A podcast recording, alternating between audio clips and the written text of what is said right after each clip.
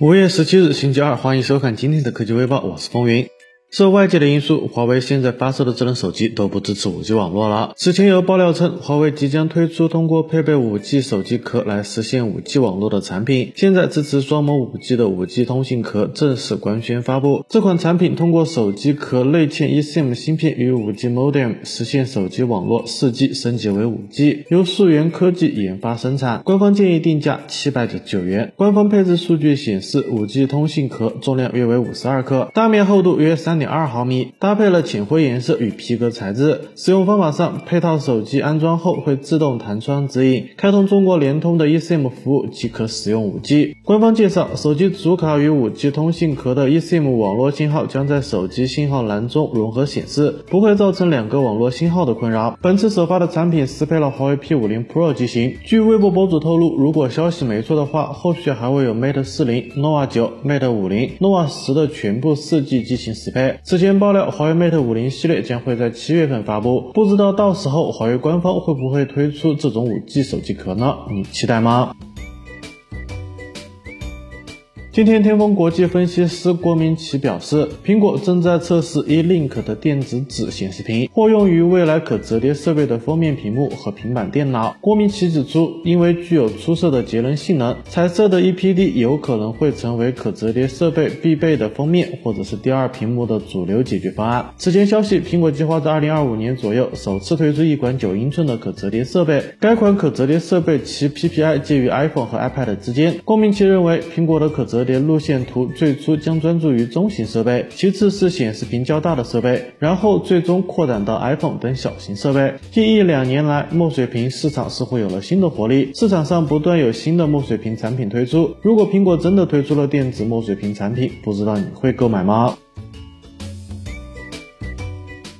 今天，微博博主曝光了小米十二 Ultra 的保护壳，进一步坐实了小米十二 Ultra 旗舰的摄像头布局。此前消息，小米十二 Ultra 共有三颗摄像头，分别是超大底的主摄、超广角和超长焦。手机壳有诸多开孔，是因为该机除了摄像头之外，还有双方的隐藏的辅助成像传感器，这使得保护壳不得不开很多孔。除此之外，小米十二 Ultra 还将与徕卡联名，加入了徕卡影像算法，支持 8K 电影大师徕卡视频滤镜，支持徕卡自然色彩和黑。白滤镜等等。其他方面，小米十二 Ultra 将会搭载高通骁龙八 Plus 旗舰处理器，这个芯片采用了台积电四纳米工艺制成。上一代旗舰小米十一 Ultra 凭借优秀的硬件和软件调教，曾经霸榜 DxOMark。作为继任者，小米十二 Ultra 影像将再次实现新的突破。不知道它会是2022年的安卓之光吗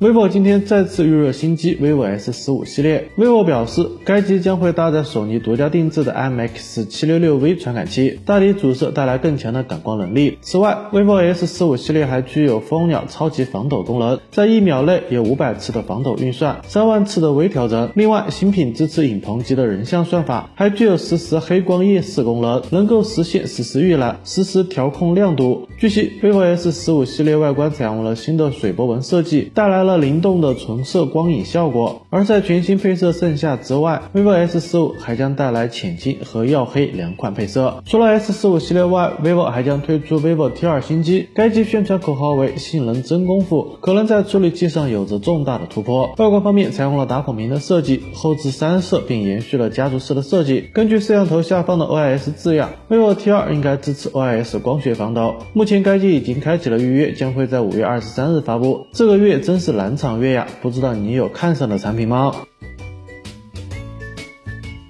据国家知识产权局显示，五月十七日，腾讯科技有限公司游戏机专利获授权。据专利摘要显示，该产品用于游戏娱乐，体现设计要点的地方在于产品的形状。专利图片显示，游戏主机由黑色和橙色组成，两侧配有摇杆以及按键，与 Switch 的外观比较相似。腾讯作为全球顶级的游戏公司，自一九九八年成立以来，在游戏产业一直都实力雄厚，无论是手游还是端游，腾讯都有涉及。二零一九。九年，腾讯还代理了国行的 Switch。从曝光设计图来看，腾讯游戏机应该是走手机游戏加 PC 掌机的路线。这是否意味着我们将可能在腾讯的游戏机上玩王者荣耀呢？好了，那以上就是本期视频的全部内容了。喜欢的朋友可以点赞转发支持一波，当然也别忘了顺势点个关注。咱们下期视频再见。